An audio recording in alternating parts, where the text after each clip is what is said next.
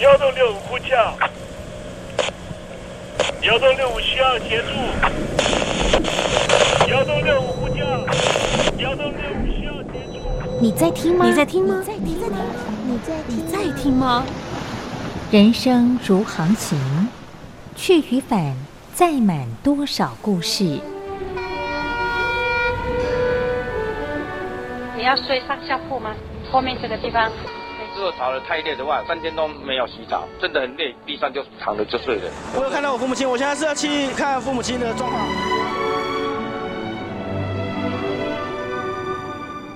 聆听故事湾，让每个故事找到属于自己的码头。我到了那儿以后，我们就往妈妈家去。我一到那边，就感觉我妈妈已经她能够活活下来都不容易，我知道。他没他没跟我讲，我也不敢问，好好苦。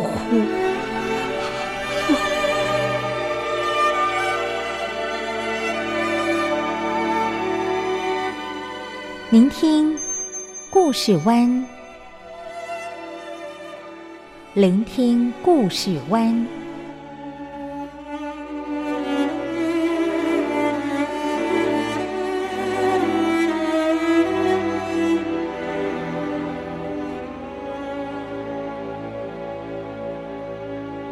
故事总有一个停泊的港湾。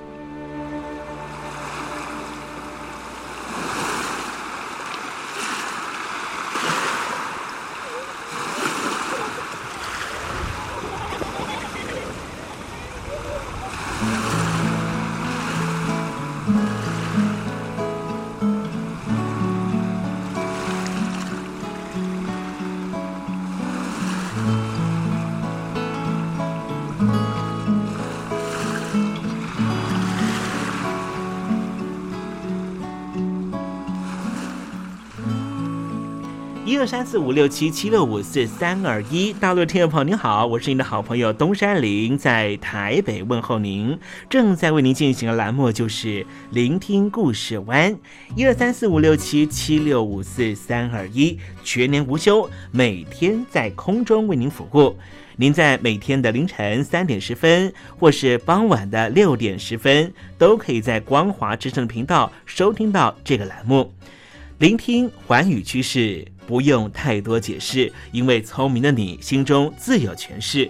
亲爱的听众朋友，我们的节目早晚各一次，听众朋友你可以选择最适宜的时间，和东山林共度这短暂的五十分钟的时光，就在光华之声的频道空中相见。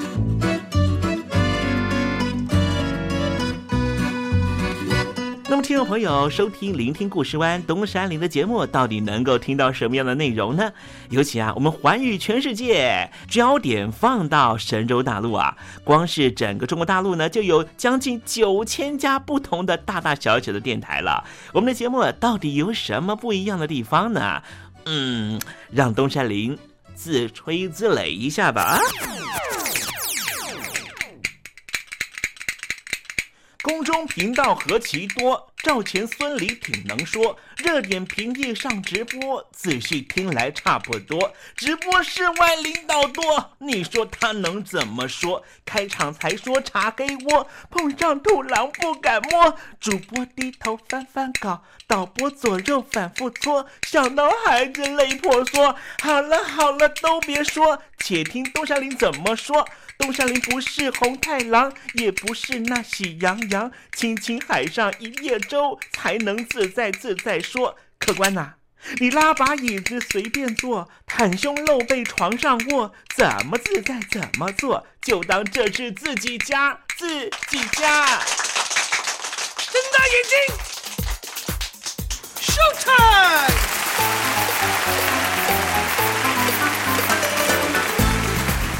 众朋友，你好，我是你的好朋友东山林，在台北问候您。正在为您进行的栏目就是《聆听故事湾》啦。为什么节目的开场要这样的隆重呢？因为在凌晨三点钟的时候才进行我们的节目。听众朋友可能正在打瞌睡之中，或是呢在睡梦之中，所以呢要赶快把听众朋友呢让那瞌睡虫踢到九霄云外啦。听众朋友，今天的节目非常的精彩，千万不要错过喽。那么精彩的内容到底包含了什么呢？赶快让东山林为您报告。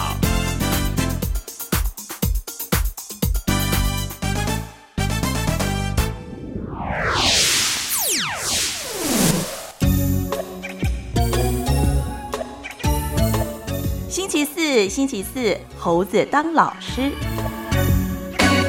在太空之间有大量的太空垃圾，指的是什么呢？就是呢，我们人类呢打到这个绕着地球的卫星哈。这些卫星呢，大概呢都有十五年、十年啦，甚至短则五年的这个所谓的生命价值了。可是呢，当它已经失去了功能之后呢，会放在哪里呢？就放在啊太空外面让它飘。所以呢，各国呢都在讨论说，是不是需要有人去处理它呢？好，待会在实证你懂的环节里面。跟听众朋友谈谈这方面的话题。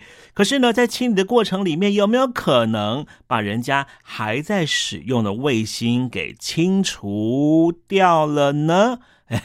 这已经牵涉到这个主权跟这个军事上面的问题了哈。待会再聊吧。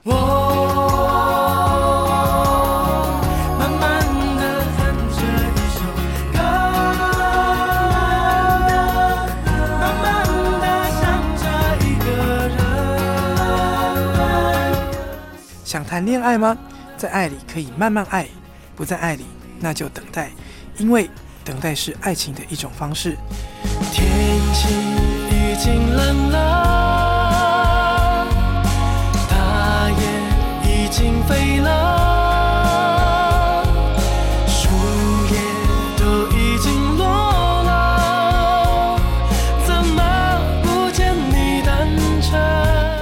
是 No Name 于宪忠，希望你会喜欢我对爱的诠释，也邀请你收听东山林的节目。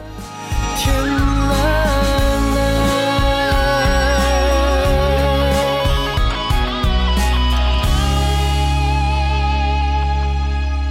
现在，请习近平同志讲话。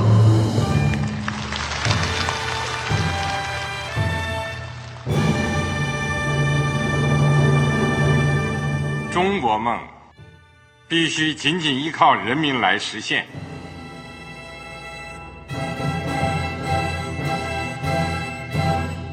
好国民得关心家事、国事、天下事。呃，谢谢发言人。我们注意到啊，现在那个外面有很多关于前中央政治局委员周永康的一些消息和报道。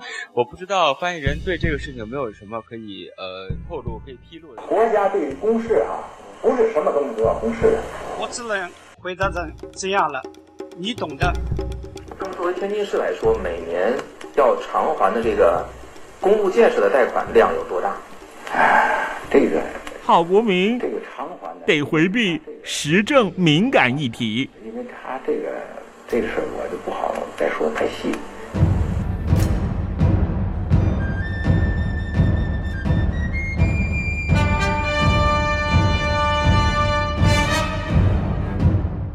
们要坚持人民当家作主，坚持人民主体地位。任何官方不宜说太细，期望您体谅的话题，尽在实证，你懂的。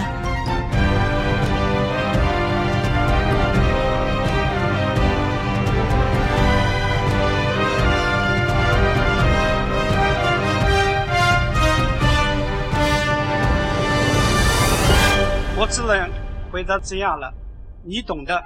那些官方无法为您说太细的事情，就让东山林为您详细的说明白。天宝早上好，晚上好，正在为您进行的栏目就是聆听故事湾。此刻为您进行的环节就是时政，你懂的，一同关心焦点话题。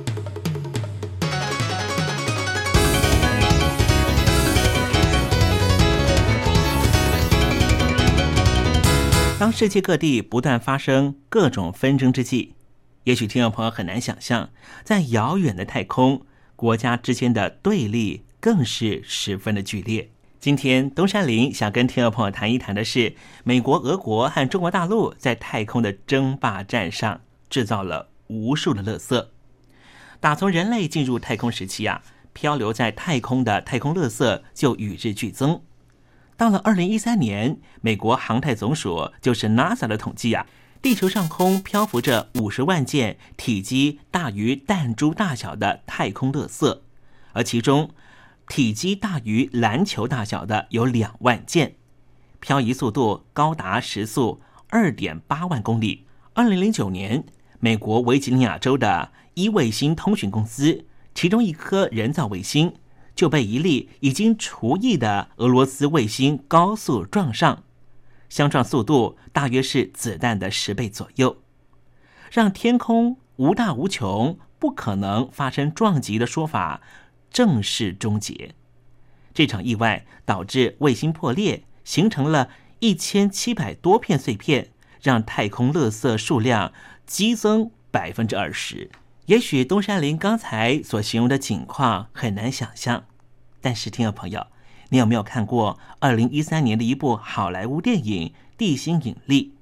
据说这实际的情况就成为了二零一三年《地心引力》这部电影的故事原型。电影中，一架俄罗斯的人造卫星被飞弹击中，它的残骸又撞击其他人造卫星，制造出更多残骸。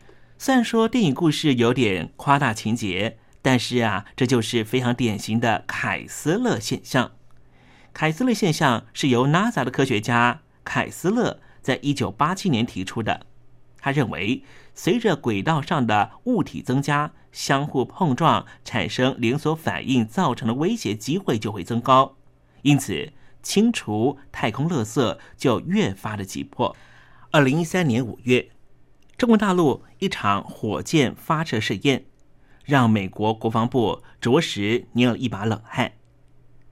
中国大陆的火箭发射之后，飞到多数人造卫星漂浮的高度，也就是三万六千公里的静止轨道。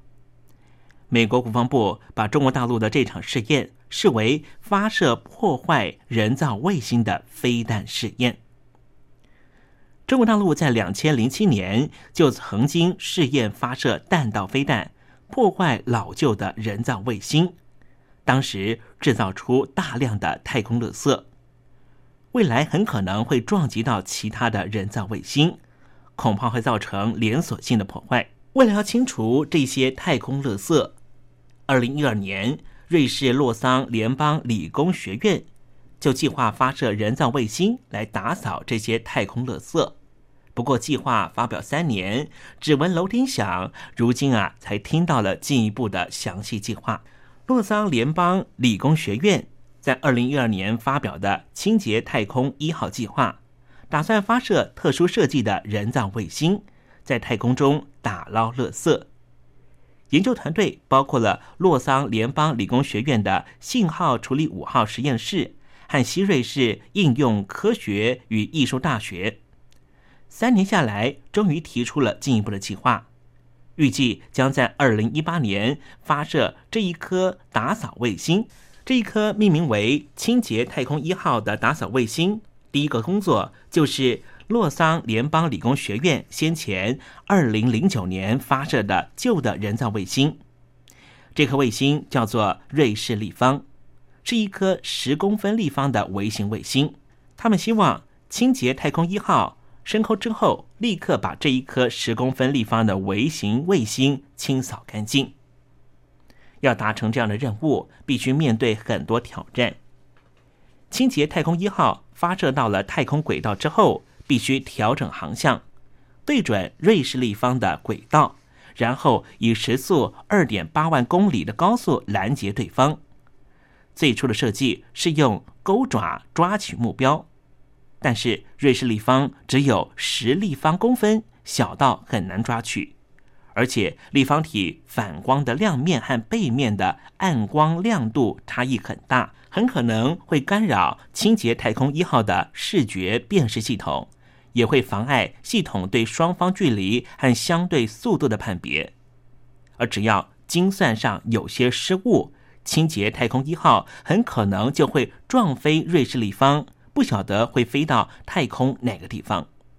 因此，新的设计放弃了钩爪，改用捕捉网，提高捕捉率。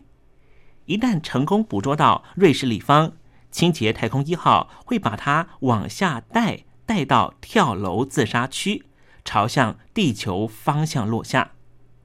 瑞士立方将会和清洁太空一号一起落入大气层，在高速坠落中，在摄氏一千度的高温中燃烧烧尽自己。虽然说清洁太空一号和瑞士立方为了科学牺牲有点可怜。不过，如果计划成功，未来满天飞的太空垃圾就有望逐渐清除了。听众朋友，听到这边，会觉得我们谈的是太空垃圾，可是你如何定义那些人造卫星是垃圾呢？这一颗由瑞士发射升空的清洁太空一号，有没有可能去抓取那些正在使用中的人造卫星呢？这可能就牵涉到了，它是一种商业的破坏行为，还是军事攻击行为？在冷战时期，美国和苏联开启了太空竞赛，相继开发太空火箭和人造卫星。欧洲和中国大陆也紧跟在后。各国之所以急着发展太空技术，是因为它具有重要的军事意义。其实，制造火箭。所需要的技术和弹道飞弹几乎相同，而人造卫星可以用于侦察、通信、测位等用途。时至今日，对于现代军队而言，几乎可以说没有军事卫星支援就没办法上战场。相对的来说，如果能够破坏敌对国的军事卫星，就能够大幅削弱对方的战斗能力。美国和俄罗斯从冷战时期开始就拥有卫星攻击兵器。最近几年，中国大陆正积极进行相关试验，企图在这个领域保持和美国、俄国同等的先进能力，进而钳制美国、俄国两国。对此，美国也正在反复进行无人小型太空梭 X 三七 B 的飞行计划。它能够在重要的卫星被击落的时候紧急发射升空，代替原来人造卫星的功能。太空垃圾的增加对于各国的人造卫星，以及包括日本太空人也参与其中的国际太空站造成很大的威胁。所以，有另外一个由日本资金成立的一家新加坡公司也表示。最快在二零一六年秋天会发射全球第一颗可以观测太空垃圾的卫星。他们希望可以出售观测数据，让想要清除外太空垃圾的企业或国家可以更精确的收捕这些垃圾。NASA 的科学家曾经考虑过从地面用地面镭射减缓太空垃圾的撞击，实际做法是什么呢？他们把它命名成为“镭射扫把”，这概念就是使用百万瓦级的镭射，功效之强，可以使太空垃圾一部分表面气化，让太空垃圾因为反作用力而离开会发生碰撞的位置。但是美国舆论开始争议，这些镭射似乎可以作为武器，因为它可以轻易的破坏任何敌方还在运作中的人造卫星。根据了解。美国和中国大陆在过去十五年来已经执行过很多次这种从地面摧毁太空中仍在运作的人造卫星的测试。我们再回到太空垃圾的问题，欧盟之前呼吁各国应该持续制定国际的行为规范，抑制各种可能产生太空垃圾的行为。对此，美国、澳大利亚、日本表示附和。但是，北京当局的态度显得十分消极。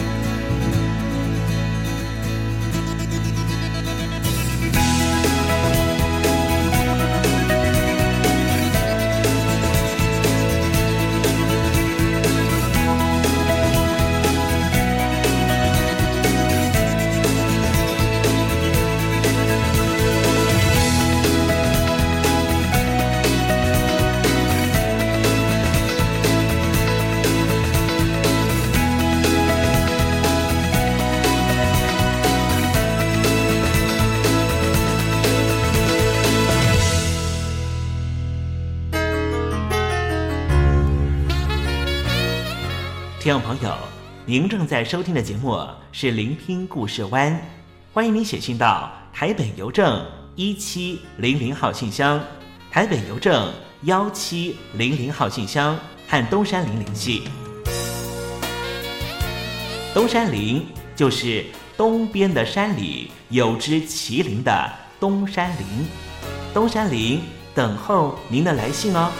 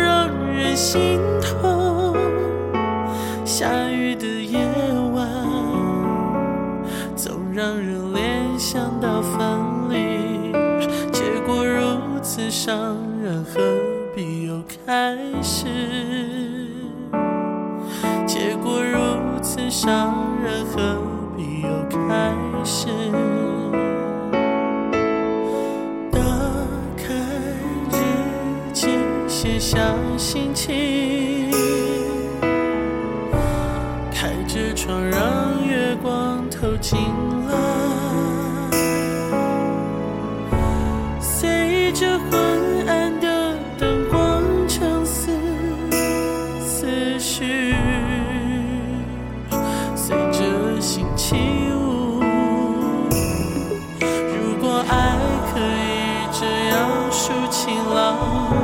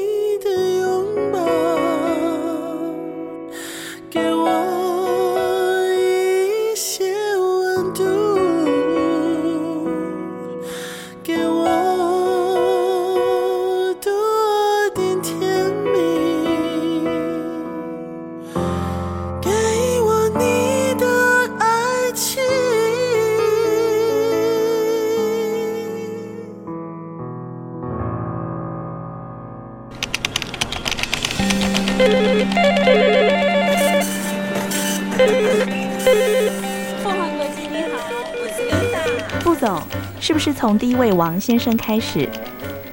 我有一个大胆的请求，你说，请求你们把这个职位给我。 Can you speak English? Of course. What we need is ability to organize marketing campaigns and supervise employees. Effective communication abilities and public relation, relation skills. So what is your competitive advantage? Uh, I, I, I, 我们还是说母语吧。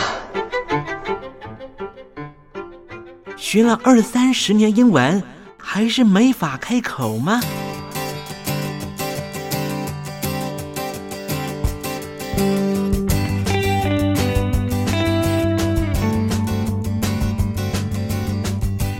跟着英国剑桥大学顶尖英语听说培训师 Elton Joe，立马带您告别囧英文。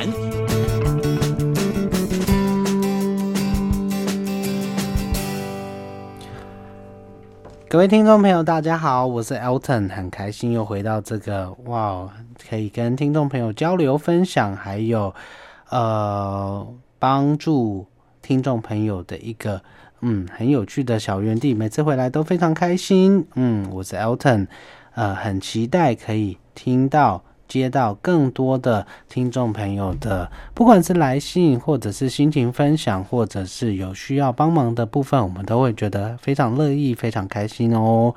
如果遇到任何的英语学习，或者是呃英语教学上的任何问题，或者在和老外沟通上面觉得有卡卡不顺的地方，需要帮忙，或者是在文章的解读上面觉得，呜，好像需要这个协助的时候，都很欢迎可以来信到台北邮政一七零零号信箱，台北邮政的一七零零号信箱，我们就会快速的为您解答，为您服务。记得署名节目主持人东山林先生哦。在今天的节目，我们还是照惯例用听歌学英文的方式。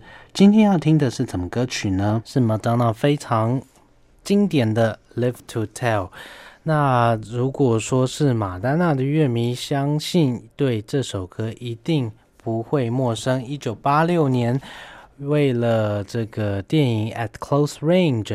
呃，中文翻译好像是翻成《强盗爸爸》的主题曲，那同时也收录在这个《True Blue》这张专辑。非常有趣的是，当时 Madonna，嗯，在这个《Like a Virgin》这张专辑呢，让她尝试这个大红大紫的滋味之后，在第二张专辑的部分，Madonna 决定要尝试一些不同的路数、不同的方向。呃，这在天后等级的这个。呃，尤其是新晋艺人来说是非常难得的事情，因为毕竟唱片公司往往的想法就是有成功的第一步，那不如第二步我们就复制先前一步的成功，确保这个保住歌迷为主。但是年轻的 Madonna 并不是这样子想，而是做了非常勇敢的尝试。在《True Blue》这张专辑里面，我们可以看到。嗯，在编曲、还有写曲、还有制作方向，都和呃首张专辑的《Like a Virgin》的热闹的感觉有一些不一样，甚至有一些想法比较深层的作品慢慢的出现。那我们来看一下《Live to Tell》这首歌，嗯，有趣的一个历史。当时 Madonna 结束了这个 Virgin Tour，也就是巡回演唱的成功之后，她找上了制作人 Patrick Leonard。来，呃，为专辑呢做一些比较深沉、比较有想法的一些歌曲。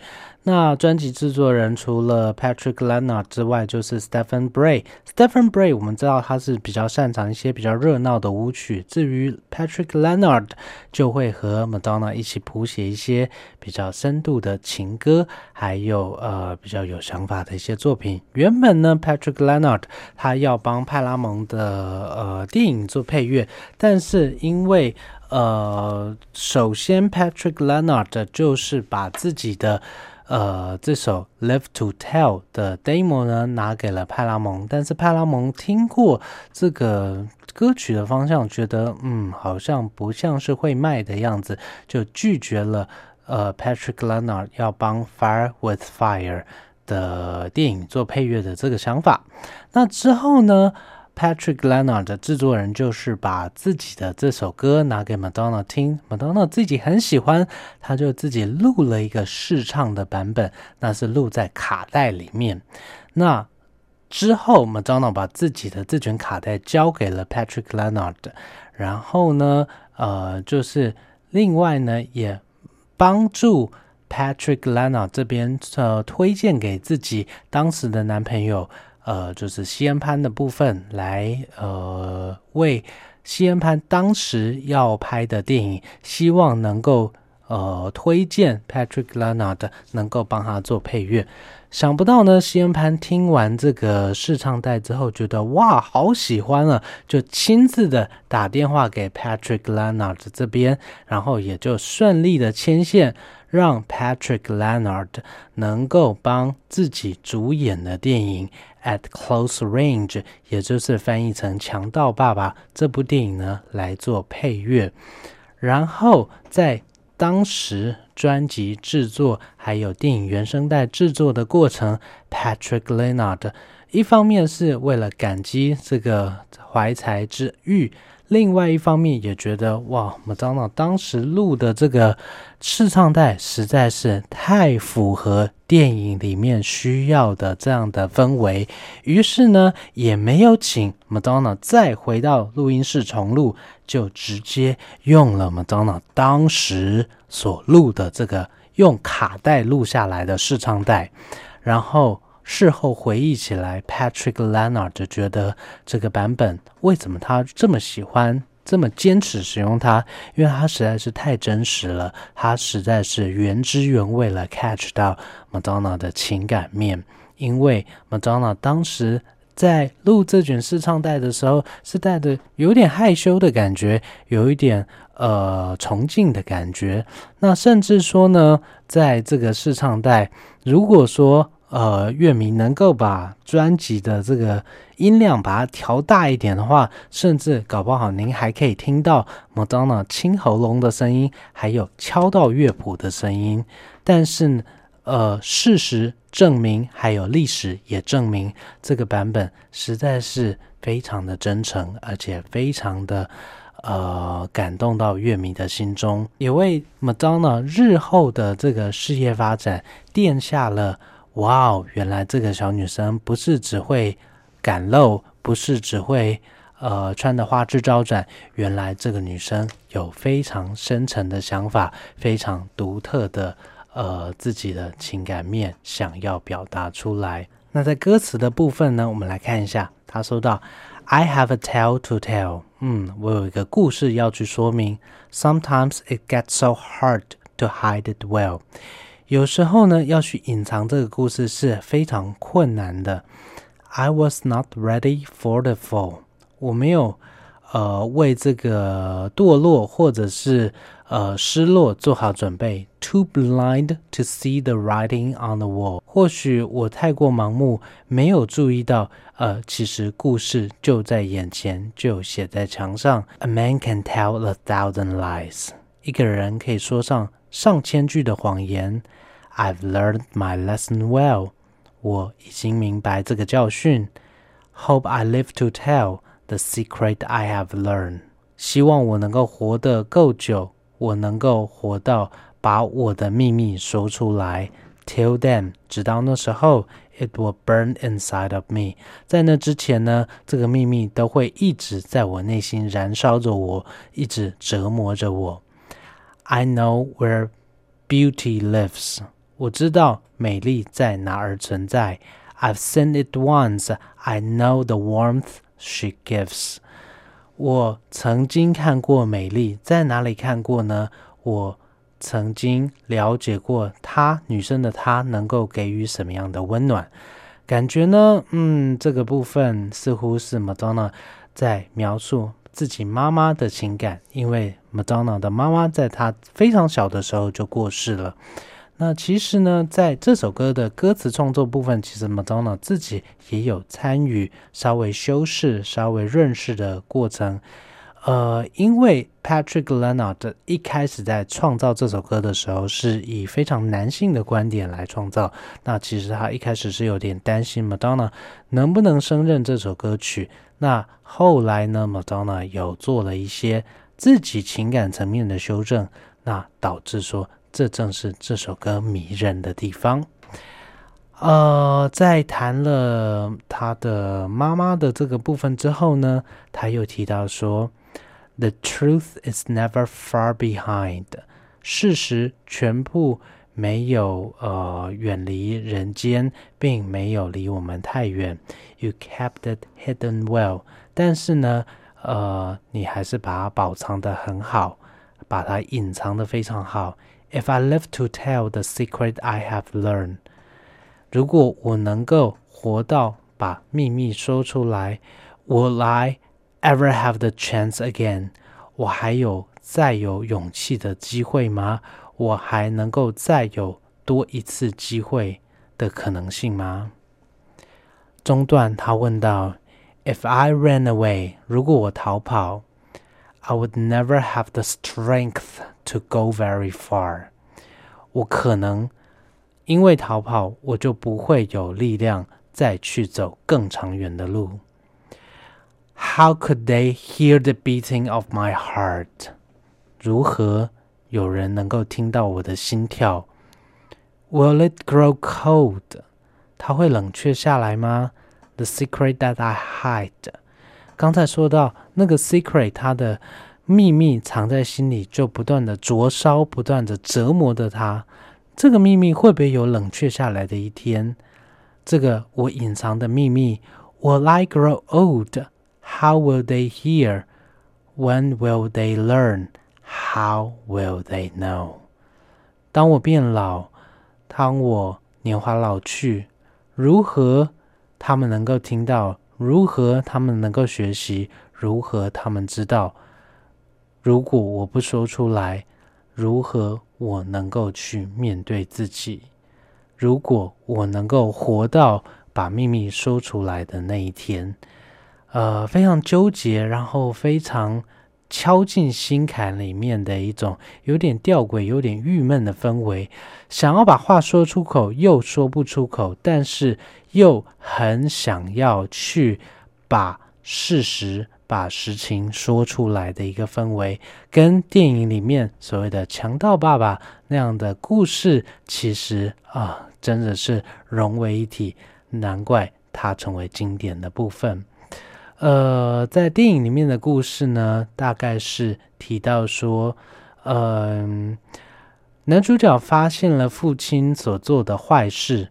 呃，唯有当事人不知道，一直要到电影结束之后，跑完字幕，呃，在这主题曲放出来之后呢，才感受到男主角的内心纠结还有郁闷的氛围。那尤其是呢，在这个呃男主角先攀啊，在这个呃打斗受伤之后，然后。呃，在浴室淋浴间，想要把自己的鲜血给洗去，然后准备着下一场战斗，但是呢，又因为这个父亲角色 Christopher Walken 那种非常阴狠、非常呃阴险狡诈，然后呃非常黑暗的这样子，甚至到让人不寒而栗的这种诠释角色诠释呢，呃，让人觉得说，哇，父亲这个角色。到底要怎么样跟他反抗？哇哦，在男主角的内心世界配合的这首主题曲，真的是让人回味再三，非常值得把 DVD 或者是蓝光拿出来好好的复习一下。那回到这首歌曲本身，Madonna 当初在录音室里面。就是用了一次的一个 take 就完成了这个试唱带的部分。那不如我们就来听听看这首一个 take 就可以变成爵士经典的，呃，真的很好听的《Live to Tell》。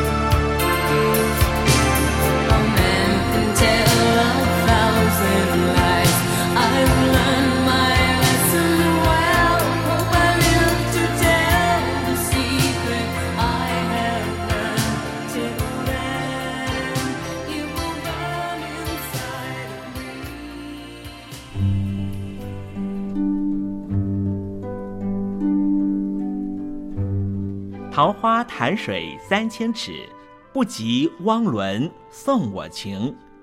听众朋友，大诗人李白告老还乡，云游四海，从繁华的长安城到安徽乡间的桃花潭。这首送给相见恨晚的朋友汪伦的诗，用词非常淳朴，但是情意深厚。东山林也狗尾续貂一下。台北城杜鹃盛开，不及听友一封短讯，写信给我吧。台北邮政幺七零零号信箱，台北邮政一七零零号信箱。我是东山林，东边的山里有只麒麟的东山林。祝您一切安好，明天再会。